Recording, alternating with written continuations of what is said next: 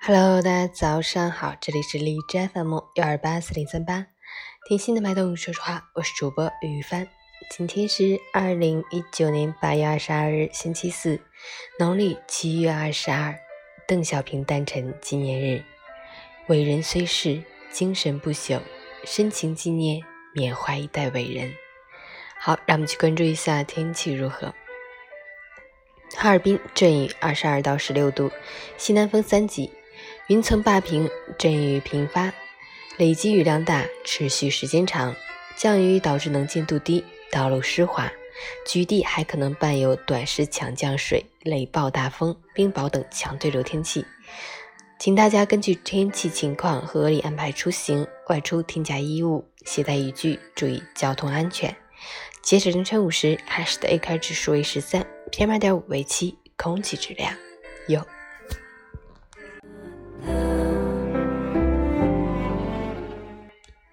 陈倩老师心语：半饱是一种完美的缺陷，一半的希望再加上一半的耐心，才是一整片蓝天。对现实保持一种满足，对未来保有一份好奇，相信生活里头总有更好的事情会在下一个阶段出现。因为半饱，呵护好自己的肠胃，以及让精神时刻处于一种半饥渴状态。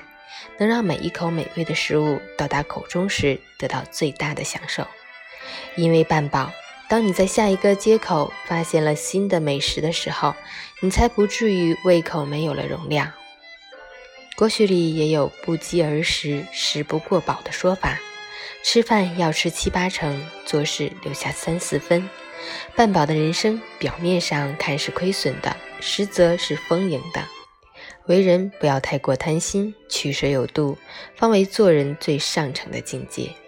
早安加油。